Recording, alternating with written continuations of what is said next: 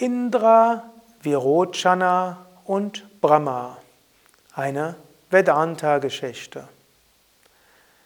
Vor langer, langer Zeit gab es Indra und Virochana mit einem Wunsch, das Höchste zu erfahren. Indra, der König der Götter, Virochana, der König der Asuras, der Dämonen. Sie hatten gehört, wenn man sein wahres Selbst erkennt, dann ist man dauerhaft glücklich. Und sie dachten, das wäre doch großartig, dauerhaft glücklich zu sein. Also wir wollen unser höchstes Selbst erfahren. Und sie gingen zu Brahma, dem Schöpfer, und baten Brahma um Unterweisung.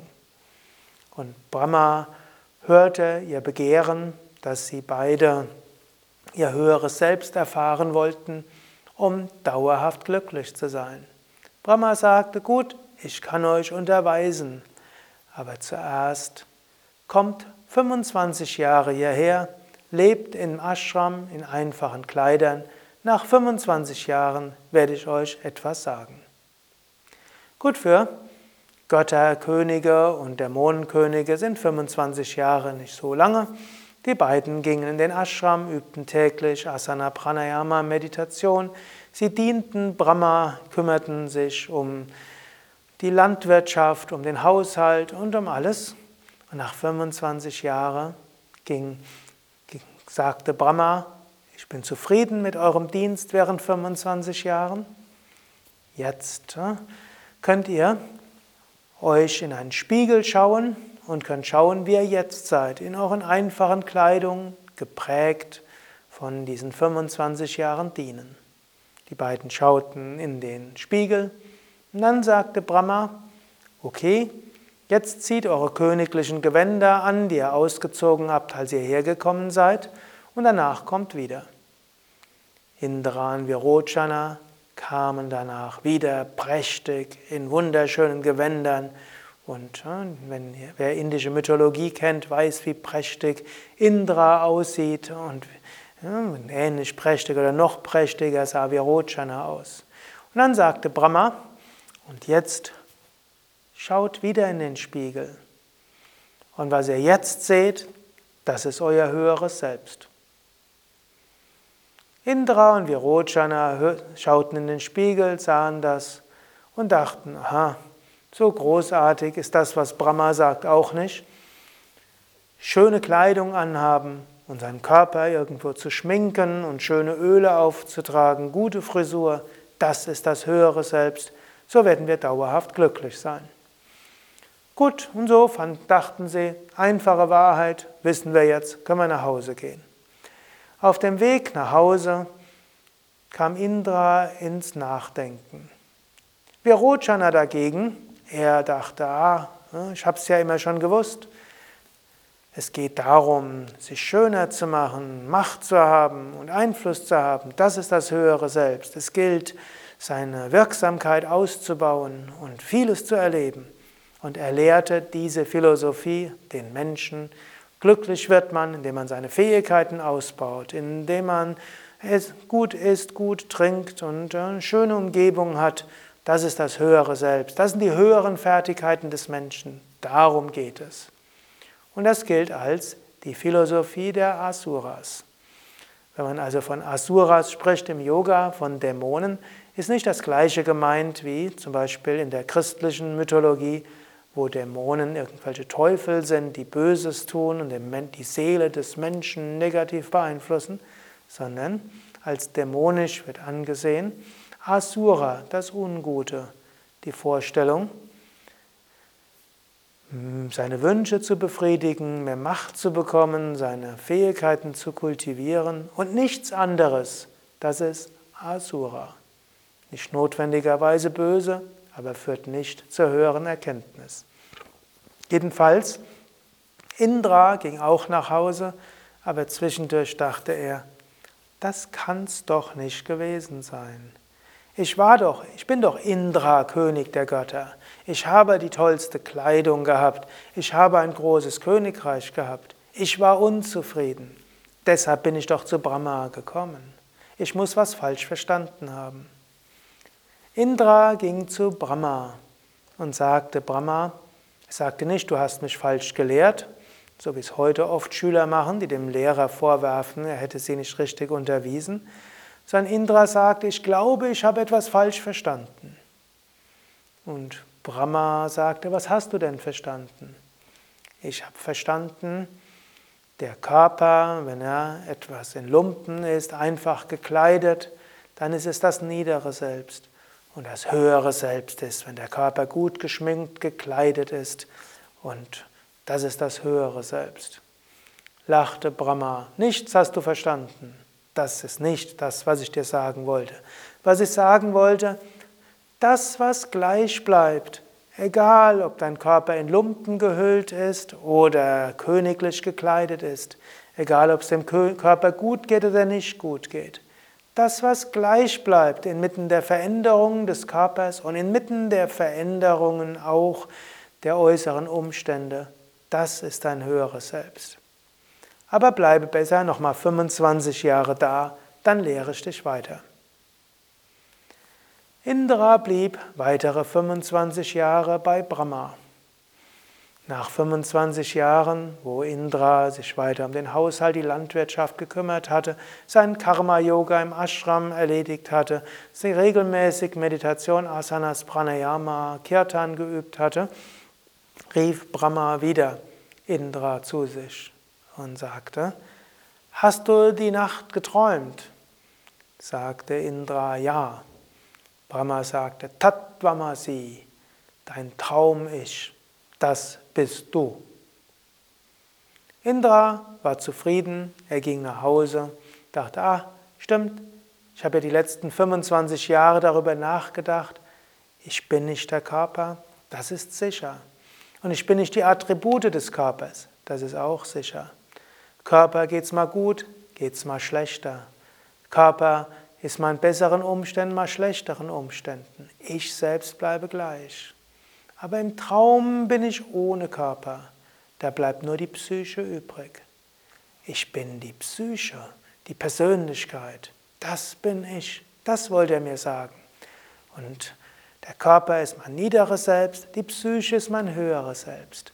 Und wenn ich erfahre, wer die Psyche wirklich ist, dann ist alles gut. Jetzt sollte ich nur noch herausfinden, was ist meine Psyche. Er ging weiter und irgendwann stellte er fest, das macht keinen Sinn. Es heißt, wenn man sein höheres Selbst erkennt, ist man dauerhaft glücklich. Aber die Psyche geht durch Höhen und Tiefen. Die Psyche ist nie zufrieden. Selbst wenn ich jetzt mehr weiß über meine Psyche, wie introvertiert, extravertiert, wie künstlerisch, wie handwerklich, wie logisch oder wie emotional, es wird mich nicht dauerhaft glücklich machen. Indra ging zurück zu Brahma und sagte, Brahma, ich habe etwas nicht verstanden. Brahma sagte, was hast du denn verstanden? Ich habe verstanden, ich bin nicht der Körper, sagte Brahma, das hast du gut verstanden. Ich habe aber verstanden, ich bin das Traum-Ich, also das Ich des Denkens und des Fühlens, die Persönlichkeit. Sagte Brahma, nein, das, hast, das ist nicht so, das hast du nicht verstanden. Was ich sagen wollte ist, das, was gleich bleibt im Traumschlaf und im Wachzustand, das, was jenseits ist der Persönlichkeit, Tattvamasi, das bist du. Aber bleib besser noch 25 Jahre hier, dann erzähle ich dir mehr. Indra blieb weitere 25 Jahre bei Brahma, machte sein Karma-Yoga, übte Asana, Pranayama, Meditation und Kirtan. Nach 25 Jahren sagte Brahma, Indra, hast du die Nacht geschlafen? sagte Indra, ja. Warst du auch im Tiefschlaf? Ja. Dann sagte Brahma, Tatvamasi. Indra hörte das und dachte, ah, ich bin das Tiefschlaf-Ich.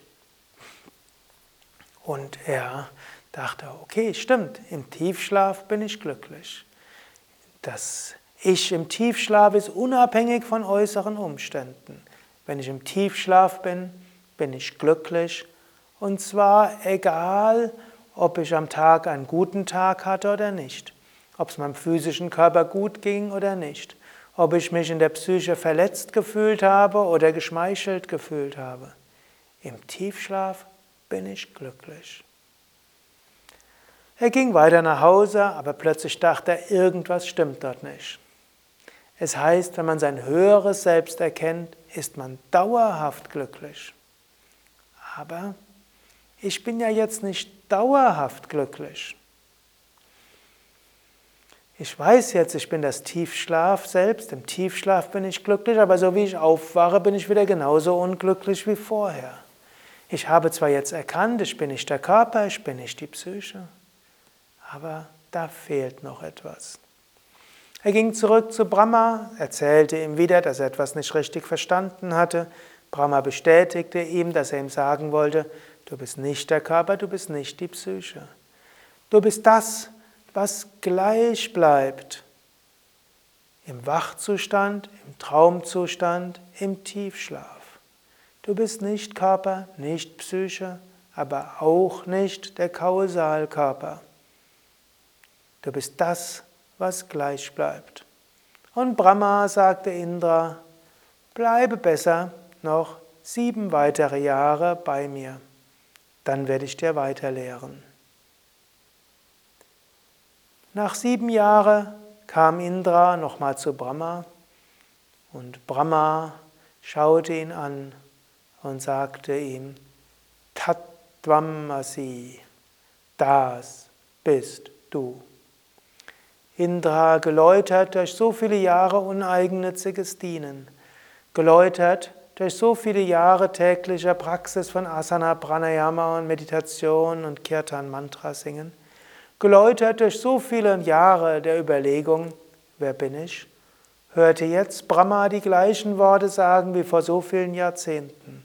Tattvamasi. Und Indra verstand, ich bin nicht der Körper, ich bin nicht die Psyche, ich bin auch nicht dieser unbestimmte Seinszustand im Tiefschlaf oder wenn in einer Art Döszustand, der das Bewusstsein sich löst von Körper und Psyche. Ich bin das unsterbliche Selbst. Und Indra erfuhr, Satchit Ananda Svarupoham, meine wahre Natur ist Sein, Wissen und Glückseligkeit. Indra verwirklichte das, er ging nach Hause, blieb weiter König der Götter, aber im Bewusstsein, ich bin das unsterbliche Selbst. Das war die Geschichte von Indra Virochana und Brahma, in dieser Geschichte auch oft als Prajapati bezeichnet. Alle Informationen über diese Geschichte und andere Geschichten, auch über die Bedeutung von Indra, Virochana, Brahma und auch Prajapati, findest du auf unseren Internetseiten. Diese Geschichte gehört auch zu den Upanishadischen Geschichten, wobei ich mir einiges an dichterischer Freiheit genommen habe, um die Informationen dieser Geschichte oder die Essenz der Geschichte so zu beschreiben, dass hoffentlich alle einen Bezug dazu finden. Alle Informationen dazu, wie auch zu Vedanta, Meditation, Yoga, Yogakurse, Yoga-Seminare und Ausbildungen auf www.yoga.com vidya.de